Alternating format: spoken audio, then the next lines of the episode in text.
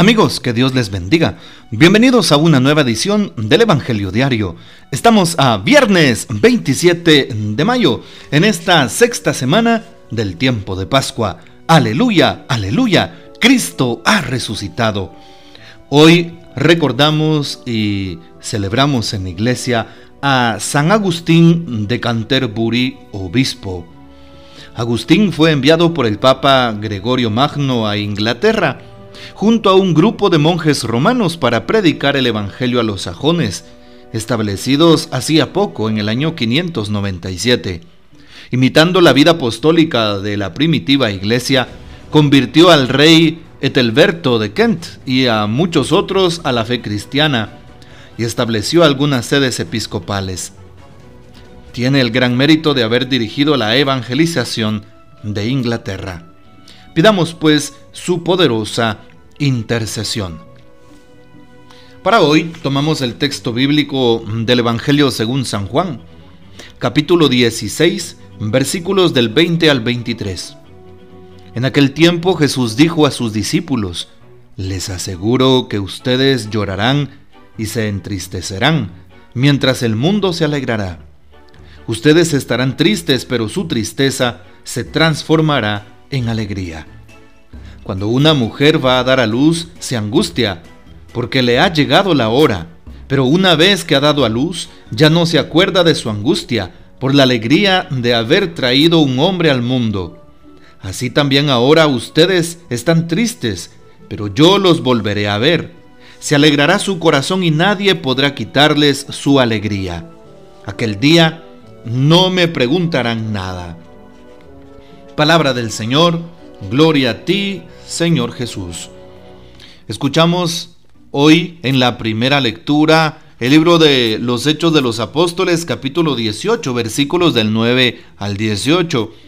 Justamente San Pablo que tiene una visión en donde el Señor le manifiesta que no tenga miedo, ¿sí? Que hable y que no vaya a callar, porque Él estará acompañándole y nadie podrá perjudicarle.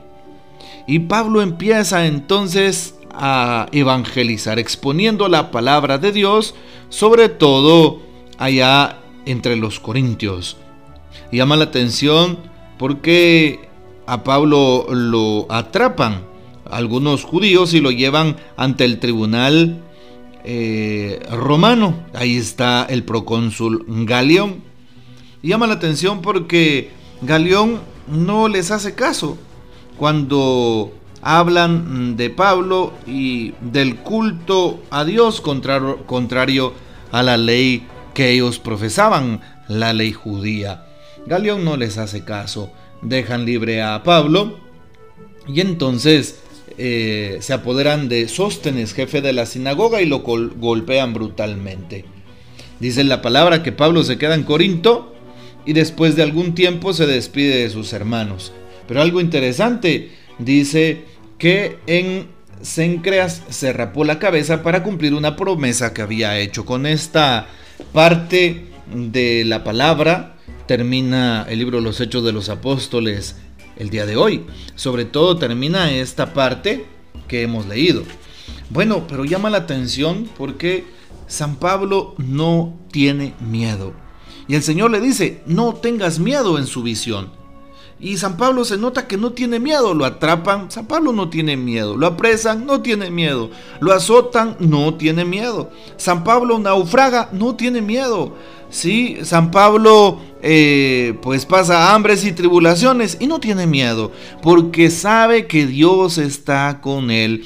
Hoy la palabra nos dice a todos, no tengas miedo. ¿Cuáles son tus mayores temores en esta vida? Pregúntatelo. Muchas veces el temor nos paraliza el temor a quedar mal, el temor al que dirán, el temor a perder el trabajo, el temor a equivocarme de vida, el temor a tomar una mala decisión, el temor, el temor, el temor, siempre el temor eh, estará allí, pero no debemos de hacerlo nuestro aliado. Todo lo contrario, el Señor nos dice, no tengas miedo. Él va a estar allí, Él va a estar con nosotros, Él nos va a amparar, y nos va a proteger. Es lo que le dice a San Pablo. Y lo mismo le, nos repite a los hombres y mujeres de este tiempo. No tengan miedo. Ahí está. Hoy también, aunque San Pablo fue llevado ante los tribunales, recuerda que si tú padeces por la palabra de Dios, si eres acusado, si eres llevado ante tribunales, si estás puesto en la boca de muchas personas en las críticas, recuerda que Dios está contigo. Le pasó esto a nuestro Señor Jesús, le pasó esto a los profetas, le pasó esto a los apóstoles, a San Pablo. ¿Y por qué no te puede pasar a ti y a mí? Esto en lugar de desanimarnos nos debe de animar para seguir adelante en la evangelización, en la obra de construcción del reino de Dios. Y termina este espacio en donde el texto eh, hace como un apartado, algo que no tiene relación con lo que se va narrando sobre la misión de San Pablo. En Sencrea se rapó la cabeza para cumplir una misión. Bueno, hoy también se nos invita a que cumplamos aquellas promesas, a que cumplamos aquellos pactos que hemos hecho con Dios o con los hermanos. No te olvides de las promesas que has hecho a Dios. No te olvides del pacto que has hecho con los demás. Con Dios no se juega, es delicado. Y por eso si yo hago un trato, un pacto con nuestro Señor, pues debo de cumplirlo. Así es. Y por eso llama la atención que en alguna ocasión un alma visita precisamente a uno de los grandes santos en nuestra historia de la iglesia. ¿Y qué es lo que le dice a aquella alma? Aquella alma le dice, no he podido pasar del otro lado al cielo, estoy todavía en el purgatorio, porque hice una promesa espiritual a la Virgen María y no la pude cumplir. Bueno, imagínate, es importante cumplir lo que dice San Pablo. Se rapó la cabeza para cumplir una promesa. Mucho más si la promesa es a Dios. No lo olvides, por favor. Hoy el Evangelio también eh, nos va mostrando lo que Jesús dice a sus discípulos. Llorarán y se entristecerán, mientras el mundo se alegra. Ustedes estarán tristes y su tristeza se transformará en alegría. Llama la atención porque dice, van a llorar, se van a entristecer. ¿Qué es lo que pasa cuando nos arrebatan al Señor? Cuando les quiten al novio, dice el Evangelio de San Juan. Así es.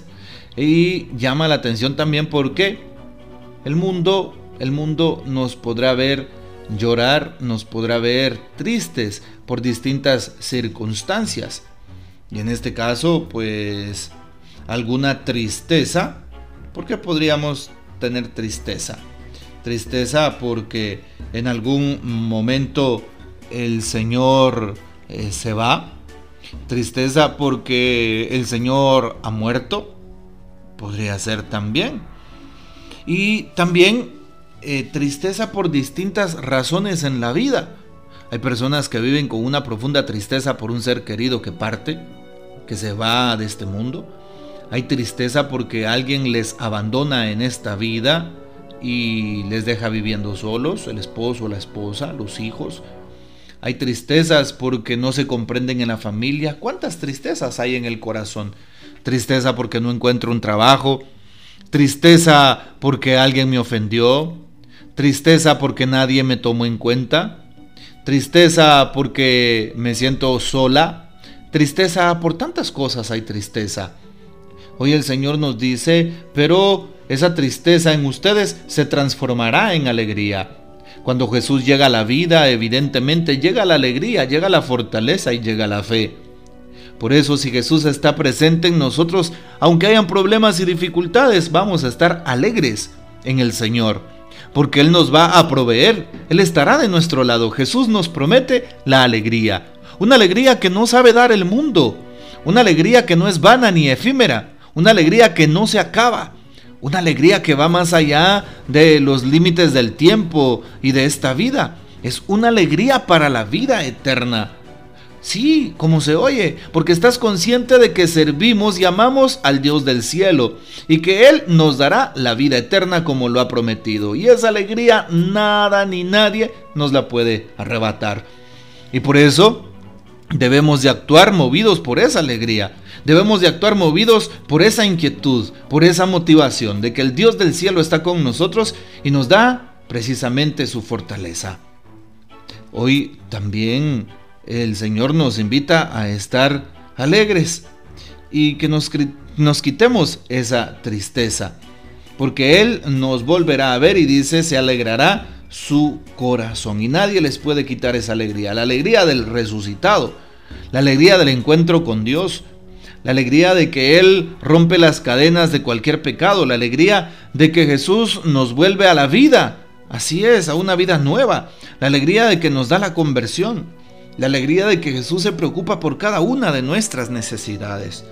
Bueno, manifestemos al mundo esa alegría de que hemos recibido el perdón de Dios, el perdón en los sacramentos, de que hemos recibido un abrazo de Dios a través de la comunión, a través de la fe y a través también de la caridad con el prójimo. Que nada ni nadie te robe esa alegría de haberte encontrado con Jesús.